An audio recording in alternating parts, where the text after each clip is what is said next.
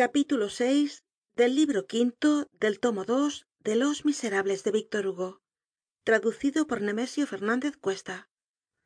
Capítulo vi principio de un enigma.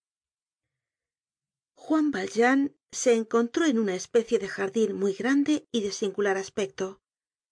En uno de esos tristes jardines que parecen hechos para ser mirados una noche de invierno.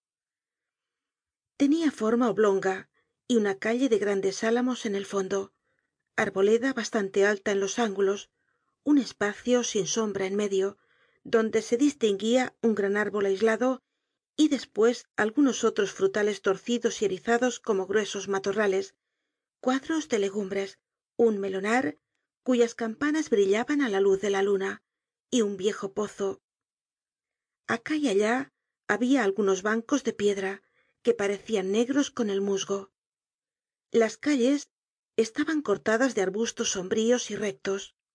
La hierba habia invadido la mitad y una especie de moho verde cubría el resto.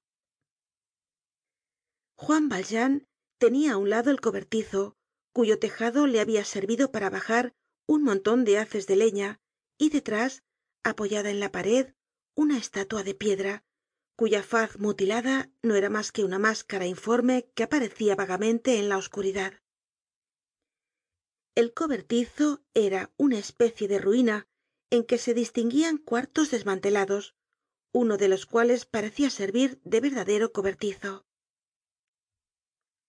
El gran edificio de la calle droit mur que daba vuelta á la callejuela picpus tenia á este jardin dos fachadas á escuadra. Estas fachadas interiores eran mucho mas lúgubres que por el esterior todas las ventanas tenian reja no se descubría luz alguna. En los pisos superiores había tragaluces como en las cárceles. Una de las fachadas proyectaba su sombra sobre la otra y caia en el jardin como un inmenso paño negro. No se veia ninguna otra casa. El fondo del jardin se perdia en la bruma y en la noche. Sin embargo se distinguían confusamente tapias que se cortaban como si hubiese otros jardines mas allá y los tejados bajos de la calle polonceau. Es imposible figurarse nada mas medroso y mas solitario que este jardin no habia en él nadie lo que era propio de la hora pero parecia que estaba hecho para que nadie anduviera por él ni aun á mediodía. El primer cuidado de juan valjean fue buscar sus zapatos y calzarse y después entrar en el cobertizo con el que huye no se cree nunca bastante oculto.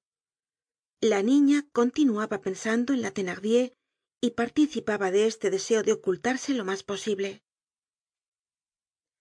Cosette temblaba y se pegaba á él. Oíase el ruido tumultuoso de la patrulla que registraba el callejon y la calle los golpes de las culatas contra las piedras las voces de javert que llamaba á los espías que habia apostado y sus imprecaciones mezcladas con palabras que no se distinguían. Al cabo de un cuarto de hora pareció que esta especie de ruido tumultuoso principiaba á alejarse. Juan valjean no respiraba.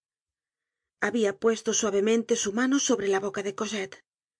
La soledad en que se hallaba era tan estrañamente profunda que aquel horrible ruido tan furioso y tan próximo apenas llegaba á él como la sombra de un ruido parecia que aquellos muros estaban construidos con las piedras sordas de que habla la escritura. De pronto en medio de esta calma profunda se dejó oir un nuevo ruido un ruido celestial divino inefable tan dulce como horrible era el otro. Era un himno que salia de las tinieblas un rayo de oracion y de armonía en el oscuro y terrible silencio de la noche voces de mujeres pero voces compuestas á la vez del acento puro de las vírgenes y del acento sencillo de los niños de esas voces que no son de la tierra y que parecen á las que oyen aun los recien nacidos y á las que oyen ya los moribundos. Este cántico salia del sombrío edificio que dominaba el jardin en el momento en que se alejaba el ruido de los demonios parecia que se aproximaba un coro de ángeles cosette y juan valjean cayeron de rodillas. No sabian lo que era no sabian dónde estaban pero conocian ambos el hombre y la niña el penitente y la inocente que debian estar arrodillados. Aquellas voces tenian de estrañas que no impedian que el edificio pareciese desierto.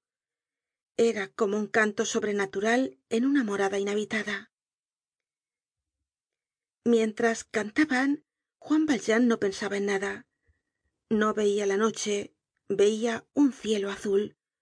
Parecia que sentia abrirse las alas que tenemos todos dentro de nosotros. El canto se apagó. Habia durado tal vez mucho tiempo. Juan valjean no hubiera podido decirlo. Las horas de éxtasis son siempre un minuto. Todo habia vuelto al silencio. Nada se oia en la calle nada en el jardin todo habia desaparecido así lo que amenazaba como lo que inspiraba confianza. El viento rozaba en lo alto de la tapia algunas yerbas secas que producian un ruido suave y lúgubre